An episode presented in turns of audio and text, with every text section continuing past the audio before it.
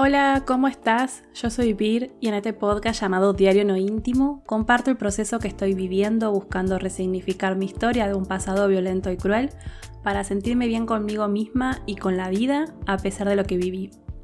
En este episodio voy a hablar sobre lo que pienso respecto a esa frase de una sola palabra que es soltar, o peor, cuando la frase es aprender a soltar para ser feliz. El siguiente episodio está destinado solo para personas adultas. También hago esta aclaración porque voy a hablar sobre temas que te pueden sensibilizar y quizás estás en un momento en el que preferís no escuchar sobre temas sensibles. Si es así, pone pausa y hace o escucha otra cosa que te haga sentir bien. Y si te quedas escuchando el episodio, gracias, muchas gracias. Buenas, ¿cómo están? Bueno, yo espero que este episodio, cuando lo edite, no se escuchen tanto los ronquidos de mi gata, de la rubia, porque está plácidamente durmiendo al lado mío, pero roncando. También está Pumba, mi perra, pero por suerte todavía no empezó a roncar. si se escucha de fondo, bueno, nada. Espero que les cause ternura. Em, hace unos dos episodios hice un comentario sobre esa frase que está de moda eh, hace muchos años. No sé si todavía está de moda, pero siempre la veo, que es con respecto a soltar. Eh, estoy haciendo comillas por más que no me vean.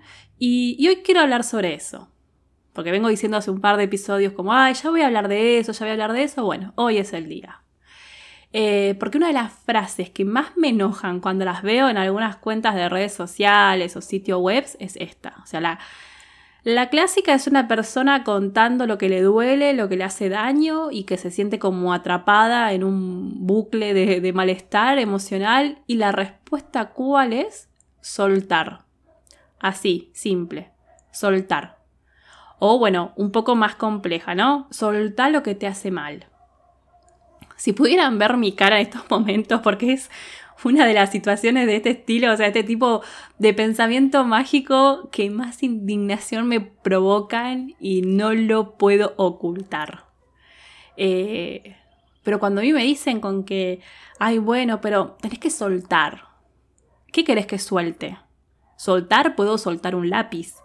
Pero ¿cómo hago para soltar una emoción, un recuerdo, una herida? Y un día lo hablé en terapia con mi psicóloga. Le dije que, odiaba esa frase porque me hacía sentir mal, porque yo quería poder soltar aquellas emociones que me hacen mal o aquellos recuerdos que me reabren heridas. Eh, incluso quería soltar heridas y no podía. No había meditación guiada ni nada que me hiciera poder soltar aquello que me hace mal. Entonces ella me dijo que más que soltar emociones que generan malestar, tengo que aprender a gestionarlas. Porque las emociones son normales todas, incluso esas que generan malestar, ya lo dije varias veces, o sea, en cualquier momento me tatúo esa frase, porque claro, soltar es como, no sé, me imagino tener en mi mano una soga con un montón de globos y soltar la soga para que los globos se vayan volando. Bueno, feo el ejemplo, antiambientalismo, pero bueno, no me quiero por las ramas. Yo me imagino que cuando me dicen que tengo que soltar, tengo que lograr abrir la mano y que salga volando todas esas cosas que me duelen y me hacen mal. Y no, no se van. Claro que no se van. Y ni hablar de cuando la frase no es solo soltar, sino que viene acompañada con para ser feliz.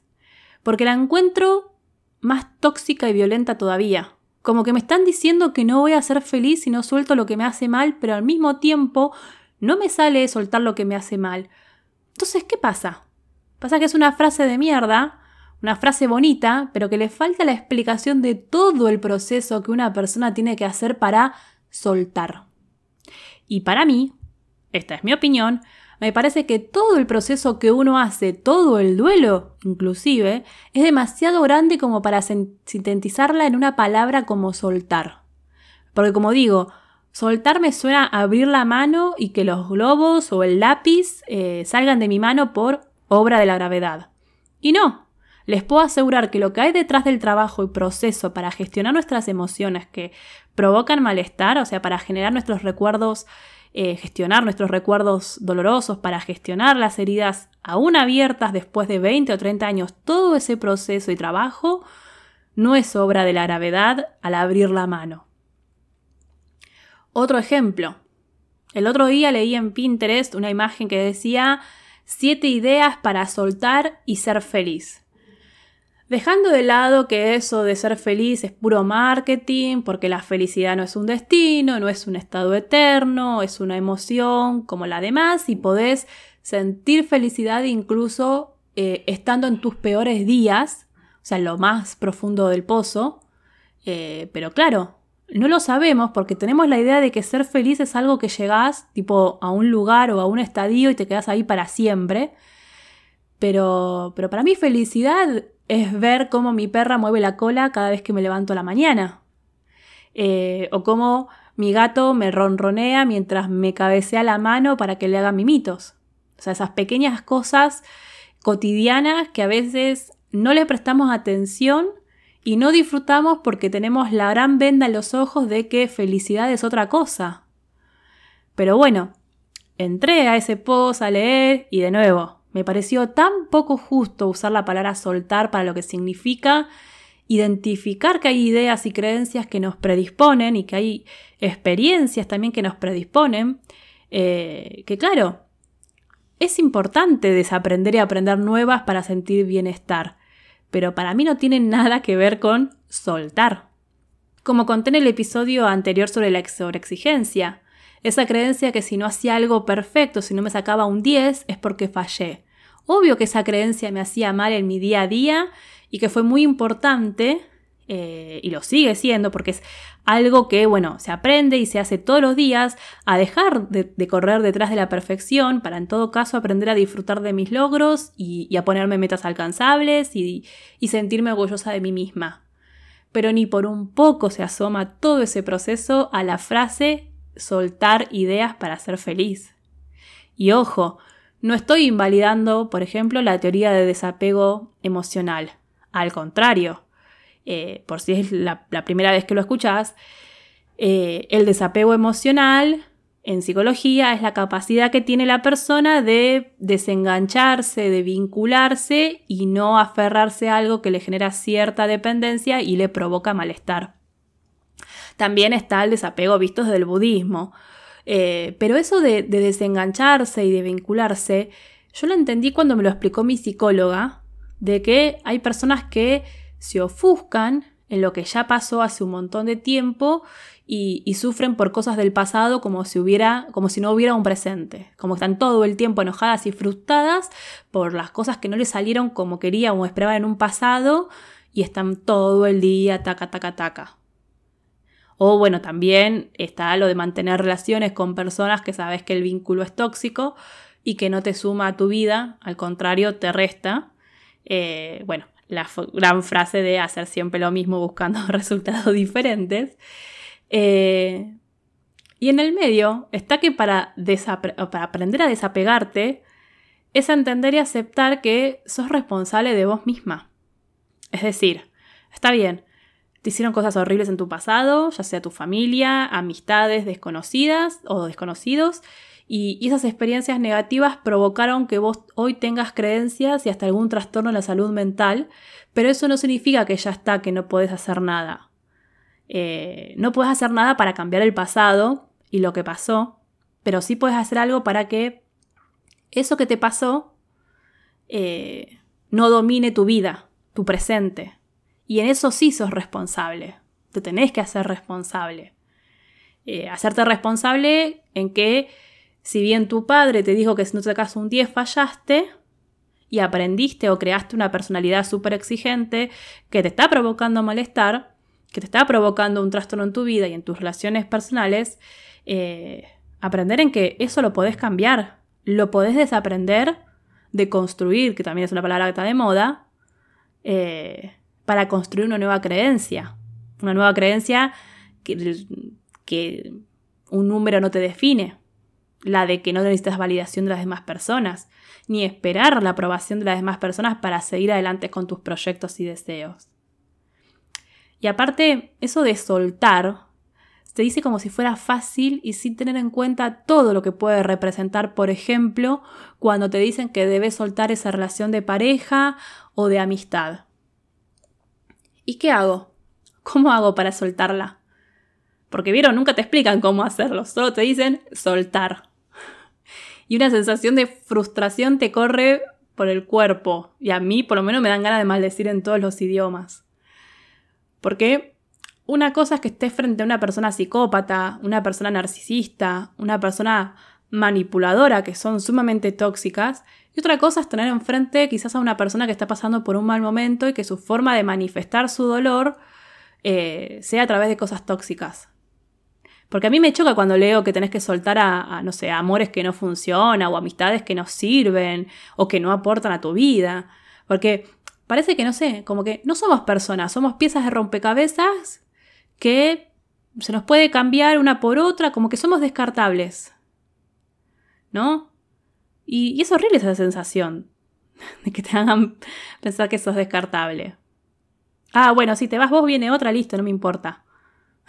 Pero somos personas. O sea, que entonces no, tiene, no, me, no me tiene que importar si una amiga que tengo, no sé, hace 10 años o que la conozco hace 10 años y está pasando por un evento depresivo y para intentar superar eso está cambiando diferentes aspectos de su vida, incluso equivocándose. Ah, no, bueno, pero ya no me suma, ya no me sirve como relación de amistad, chau. O sea, encima cero responsabilidad afectiva de hacer un cierre o algo. Ojo, que el cierre cuando es, cuando es que pasó una situación violenta, ese es el cierre. Pero cuando no, no hubo nada, que vos decís, puedo ir a hablarle, sino que vos decidiste terminar la relación, pero no se lo comunicas a la otra persona, la otra persona se queda esperando, es horrible.